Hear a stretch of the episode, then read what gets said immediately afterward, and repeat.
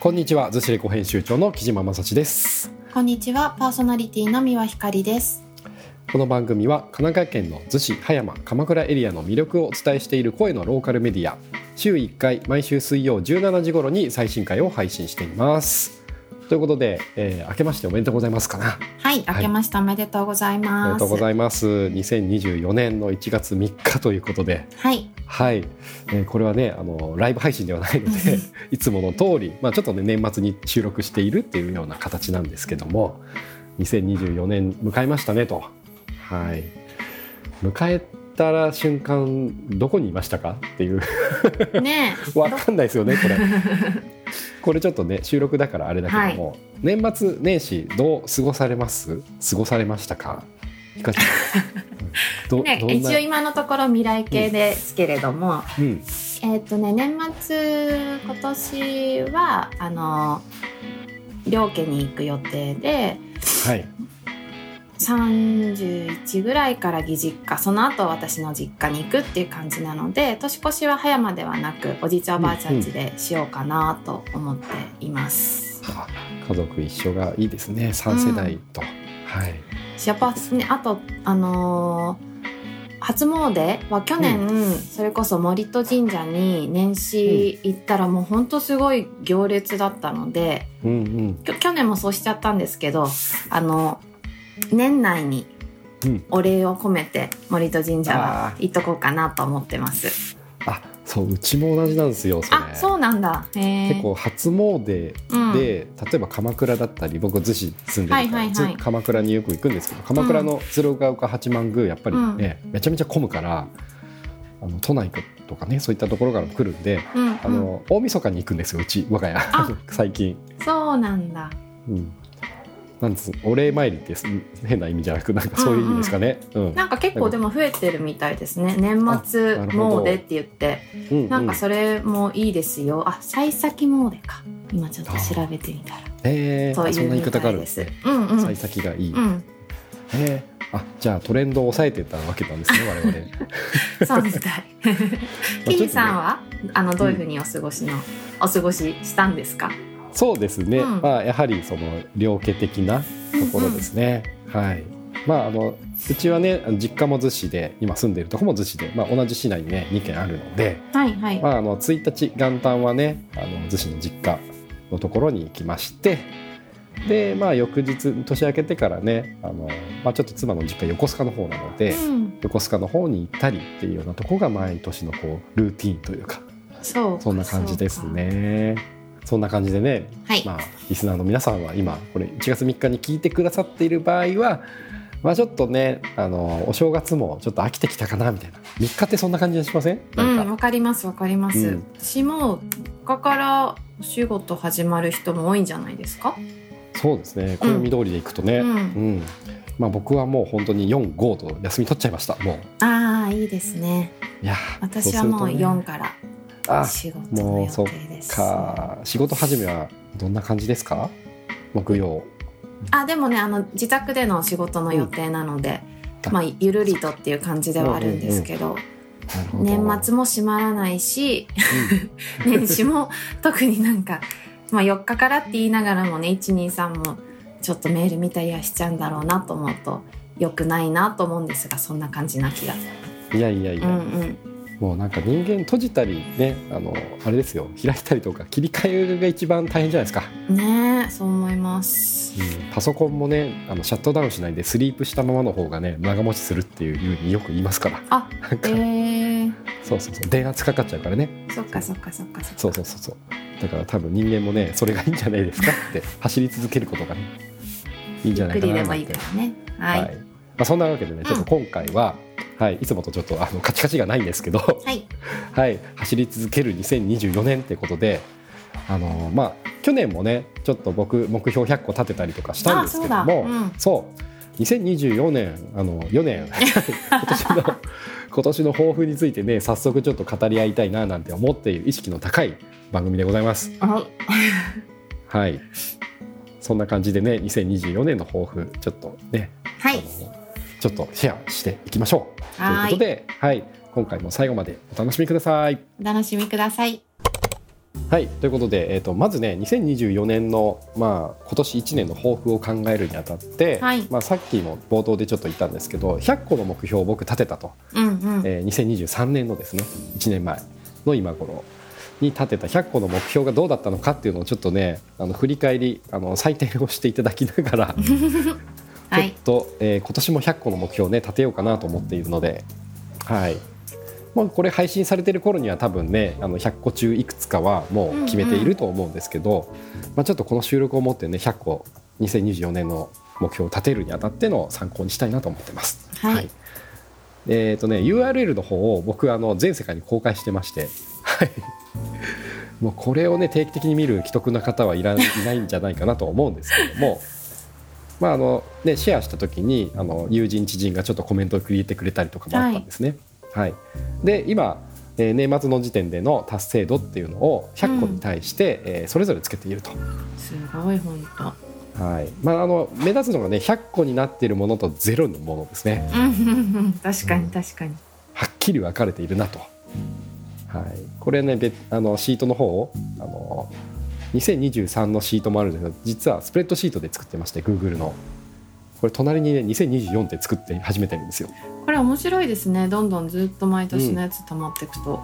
そうなので1年かけての定点観測できると面白いかなとうん思っていて、うんうん確かに。なんか手帳とかでも5年手帳とかなんかあるじゃないですか、はいはいはいはい。なんかね次の列が次の年の同じ1月3日になっているとか、うん。うん、で1年前にこんなことやってたなっていう風な日記とかあると思うんですけど日記とか手帳とかね。なんかそれと同じ感覚で。なるほどなるほど。ちょっと定点観測をしていくというところで、えーいきたいんですけども。うん。で目標100個のうちジャンルっていうのを大まかに分けてました、うん。去年。でゲーム関係。これゲーム普通に遊ぶやつですね、うん。子供と一緒に遊んだりとか。で音楽関係とか。地域関係地域の活動とかねイベントとかで個人、まあ、自分自身のね、うん。なんかおしゃれとかなんかライフスタイルとかそういったところ。そしてまあ家族子供仕事関係とか釣りスポーツとか。まあなんかそのその年に取り組みたいことをジャンルで分けてたなというふうな感じで思うんですけど、はい。えーこの達成度リストをまず見てどうどうでしょう？客観的に見てどうですか？あのーこんなに達成できてたりとかパーセンテージがついてるのがあるってことがすごい。お。私多分立てて結構満足しちゃってその後追うのも結構できなさそうだし。うんうんうん。まあ、結構、うん。か加点方式っていうかねあのシビアにいかずにもうちょっとやったら5%追加とか。なるほどな結るほど、構ねあの自分に緩くというかねあうの、ん元気を出すっていうところを目標にしてたのでうん。割とこう緩めにつけてるんですけど、まあ、早々に100%達成できるできたものとうん。全然できてないものみたいな。うん、そのさ違いは何なんですか、そのキジーさんの中でうん。やりたいなと思ってることとやるべきことだなって思ってることの差なのか、なんかどどういう違いがその100%と0%には生まれてそうなのかなっていうのはちょっと気になりました。あそれはまさにひかちゃんが今言ったように、うんそのやりたいこととやるべきこと、うんそのマストみたいな、うんウォントみたいな違いみたいな、あると思うんですけどそれですね やらなきゃやらなきゃみたいなものとか、そうだよねそうだよね。うん、やりたいと頭では分かってても体では釣りに行ってるみたいな,、なるほどなるほど。なんかやりたいなとかもうまさにその音楽関係ですね、うんうんうん。DJ やってみたいとかラップ調のリリックを書いて歌ってみたいとかはい。17番にあるんですけど、うん。そういったものとかって、まあ、頭ではあこういう感じで曲作ってやりたいなとか思ってたんだけども、なんかそれをしようという衝動みたいなものがなんなんとなく自分の中になかったりみたいな。うん。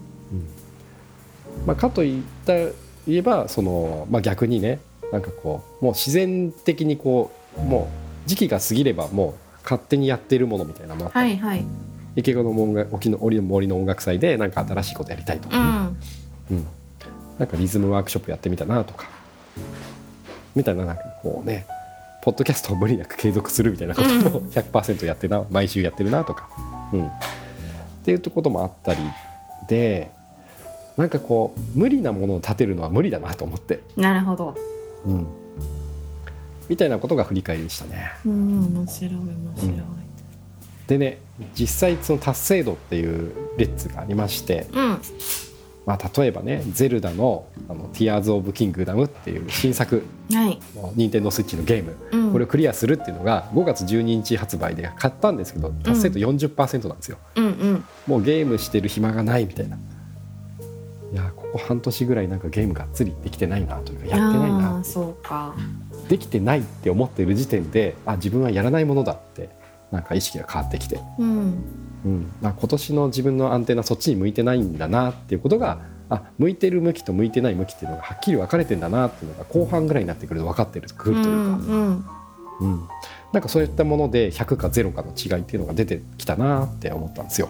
そうですよね、そっかそっかそう。ちょっとね興味ある方は僕のシートを見てもらいたいんですけど、うん。URL もねあのインスタの投稿とかに貼っときますけどもそう。あのね全体を通してみると着手できたりしてるのは大体50%以上なんですよ。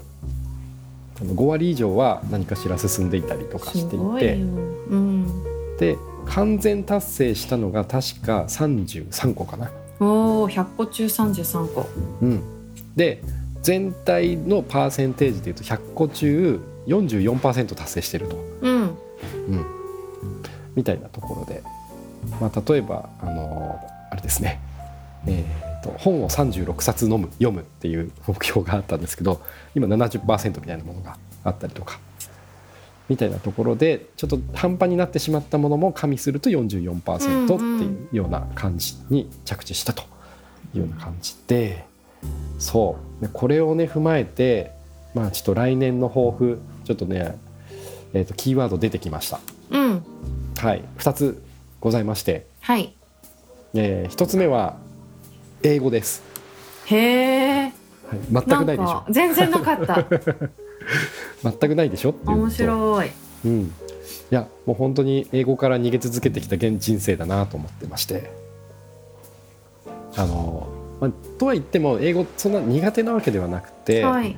まあ、音楽もね洋楽聴くし、うんうんうん。まあ、歌詞を知ろうかなって努力をしてみたりとか、まあ、ちょっと10代とか20代の後半の頃それこそ今は亡き逗子駅前魚佐治ビルの上にあった駅前留学のノバとか通ってましたから、はい、親が行ってて俺も行ってみたいっつって言ったらいいよって言ってくれたんで。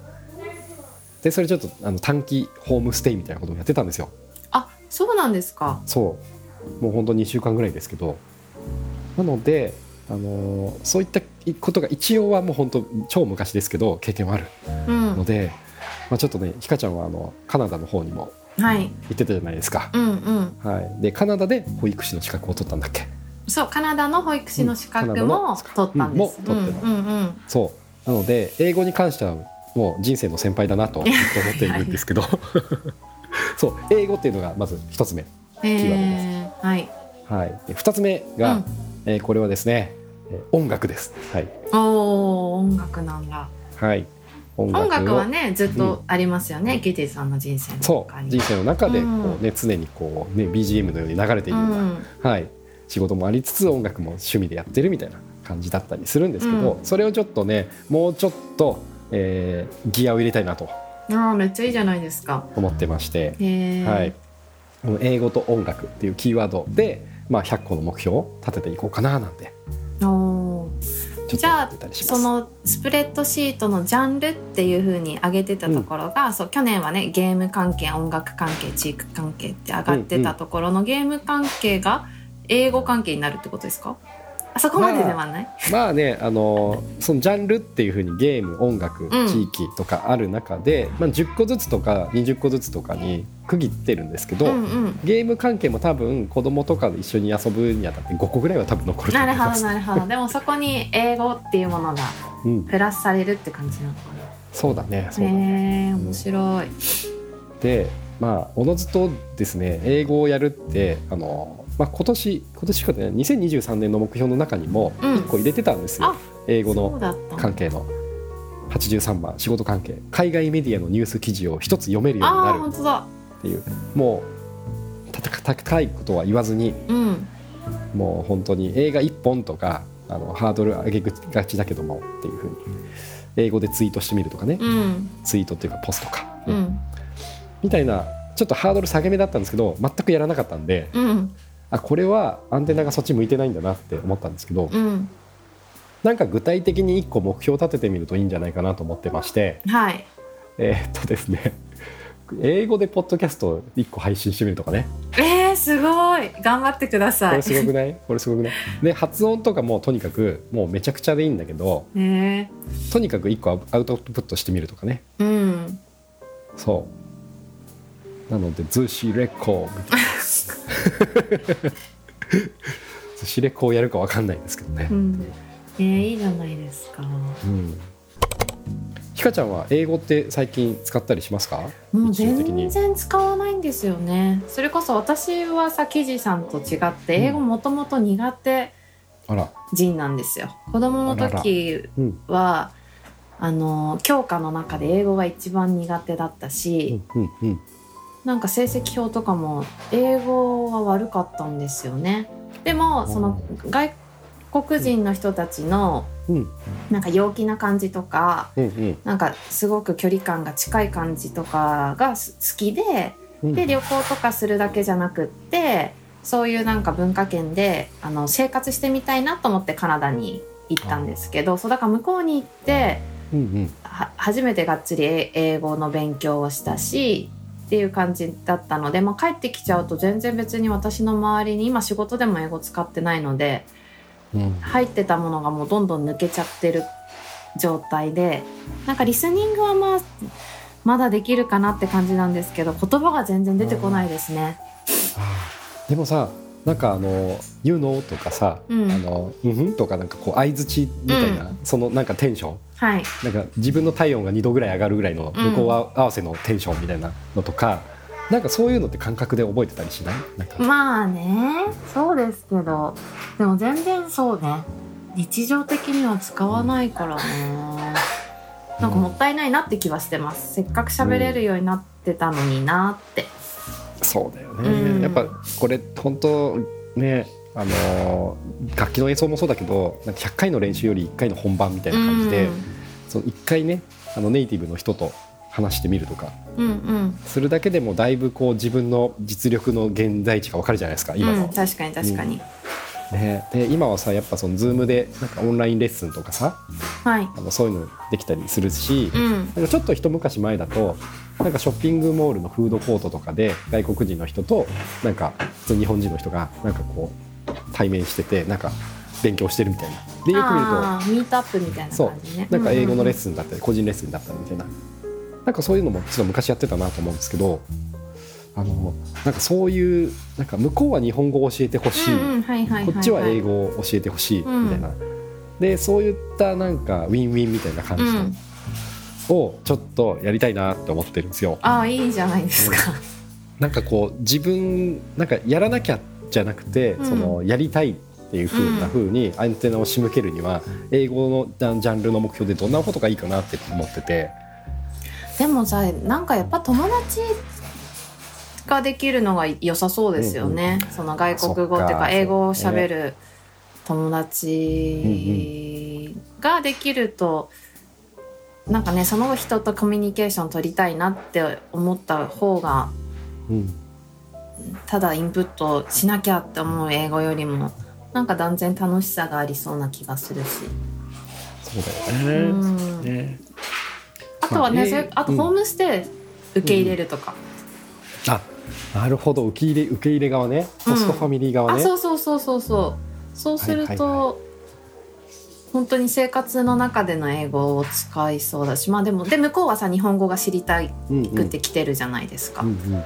なんかウィンウィンですよね。で子供たちも一緒に英語に触れられたらなんか私子供がもうちょっと大きくなったらそれこそややってみたいなと思ってます。ホームステイの受け入れ。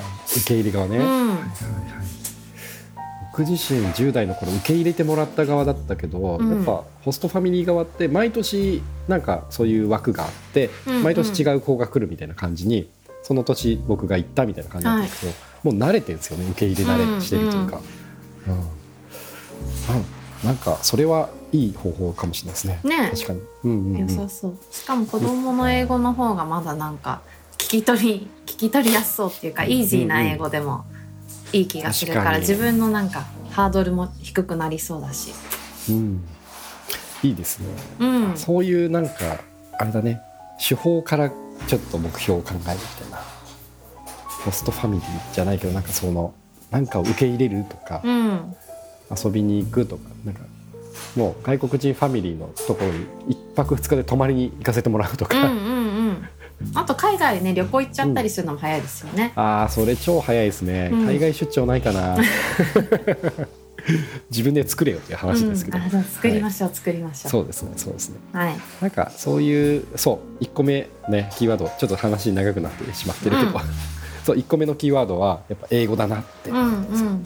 英語を知ると、まあ、自分のねそのアンテナがこうぐっと広がるという確かにそう。で情報とかもねあの仕入れる先とかもね、まあ、完全に英語のねツイッターとか X とか見てもまあなんか分かるようになるというか。うん。向こうのネットミームじゃないけどこう向こうのなんか流行ってる言葉の使い方とか。向こうの TikTok とかね見てるとかね、うん。まあなんかそんな感じでちょっとね自分のフィールドを広げたいななんて思って英語なんですと。はいで2つ目音楽はね、もう、あのーちょっとそれをねその音楽を目標に立てるっていうところでもうなんだろうなそれをこうやる気にさせる目標が1個あって。はい1月の、えー14日にですね僕あの大船で「ズマというミュージックバーではい。あのソロライブやることが決まってるんですよ。えー、すごい。もうすぐじゃないですか。すぐなんですよ。なのでこれ収録してる時点ではもう大体セットリストというか、うん、まあ、何の楽器で何をやるかっていうのをね大体決めていると思うんですけど。いやそう。それが、あのーまあ、幼なじみがね一緒にバンドやってるんですけど、はい。うん、で逗子中学校出身の3人組でやっているあのギャップという GAP っていうね、うん。あのバンドなんですけど、まあ、主に大船のカフェとかバーでライブしてたんですけども、はい。まあ、そのね、えー、と他のメンバー2人が他のバンドもやっててうんうん。でそれが、えーあのナビオというバンドでナビオ。ナビをはい。ナビオという NAVIO という名前で、えーそのバンドがねそのアルバムを出すんですよ。ででそのアルバム「まあ、船」っていう意味意味のバンドでポルトガルポルトガル語で。で、えーまあ、ポルトガル料理をやっている、えー、とボーカルギターと えーと熊本の焼酎のバルをやっているベーシストトが、まあ、あの幼馴染なんですけど、はい。まあ、ポルトガル語とかねあのスペインギターとかなんかちょっと情熱的なというかでボサノバとかラテンとかなんかそういう系のバンドなんですけどでそのバンドが、まあ、セカンドアルバムをリリースするとでそのジャケットを書いてくれてるのがその大船のミュージックバーズマの、えーオーナーザマさんという方で。ズマのオーナーザマさんで、えーその展示期間が、まあ、1月の14から21なんでで最終日の21日はそのナビオという3人バンドがライブをするんですけど14日の枠が空いているから記事なんかしやらないっていうふうに声かけてもらってで声かけてもらった理由っていうのがあの表現活動をあのブーストさせるあのためにあえて声かけたみたいな感じで言ってもらって。へなんかやんないって何でもいいよみたいな。そんなことなかなかないじゃないですか、うん。なので何やろうかなってちょっと今考えてるんですよ。えー、今までもお一人でライブしたりしたことはあるんですか？あのいわゆるオープンマイクっていう,、あの形式の日がイベントがよく、はい。そのミュージックバーとかであってそのマイク1本とか楽器とか置いてあってまあ1人持ち時間10分ぐらいで、まあ、12曲うん。なんか好きなことやっていいよっていうのには出たことがあるんですよ。うんうん。でそれでちょっとギターで弾き語りしたりとかしたことあるんですけどなんかこうねソロライブっていうと何やっても自由だから、うん。普段バンドだとやっぱその、ね、ドラムギターベースとかあって、まあどんな編成でやるかと大体こう型って決まってくるじゃないですか、うん。でもソロライブって言ってしまえばあの r 1グランプリとかあのうんうん。ピン芸人と同じで、フリップ使ってもネタやっていいしなんか一人で劇団一人みたいなコントやってもいいし、うん。なんか自由度高いんですよね。だからなんかこう抽象度を高めていくとお客さんを引きつけてお客さんの心を揺さぶってみたいな。でおおみたいな感じで拍手がもらえればうん。何でもいいんだなと思ってて。なのでなんか音楽とか弾き語りだけじゃなくてもいいんだなと思ってて、あーえー、楽しそまあ、そんなこともあってあの自分の表現活動だったり個人音楽活動をちょっとブーストさせる目標のを増やしたいなって思ってたういいりするんですよ。じゃないですか。それがもう1月の中旬には一つ大きなことがあって。そうなんです。で1月14日の土曜日かな？土曜日？日曜？えっ、とねはい。14日は日曜日ですね、うん。はい。14日の日曜日の、えー、大体お昼14時くらいから大船のズマというところでねあの投げ銭ライブやるので、はい、もしよかったらリスナーの皆さんも来てください、ぜひぜひですね。はい、何やるかはまだ決めてませんがうん。まあちょっとギターとかドラムとかねあとパソコン使ってねやろうかなと思ってます、へえめっちゃ楽しみ。はい、なのでね、まあ、ちょっと英語英語と音楽という目標を僕はやりたいなと思っているわけなんですが結構喋りましたね。結構喋りましたね。もう30分ぐらいになりますよ、はい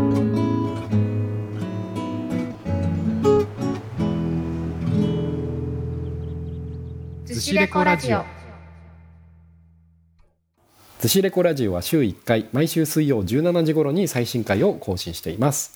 Spotify や Apple Podcast で見つけてくれた方ぜひ番組のフォローもお願いします。公式インスタグラムアカウント名寿司レコでは収録時に撮影した写真が見られたりストーリーズレでは逗子葉山鎌倉での日常を投稿していたりします。そちらもぜひフォローしてください。番組へのお便り感想リクエストもインスタの DM でお待ちしています。はいということで、えーはい。特にあのー締めもなく 僕の抱負キーワードは英語と音楽2024年。はい。はい。これで100個の目標を決めていくぞっていう話で30分ぐらい話してしまったんですけど。はい。ちょっとね次回はひかちゃんのね今年の抱負聞いてみたいなってこんなに盛りだくさんではないと思いますが、じゃあ次回は私の抱負で、そうですね。はい。はい。ということで、えー今日も最後までお聞きいただきましてどうもありがとうございました。はい。まあ2024年一発目ということで、はい。今年も1年、えーよろしくお願いします。ということでお相手は寿司レコ編集長の木島正史とパーソナリティの三輪ひかりでした。それではまた来週。バイバイ。バイバイ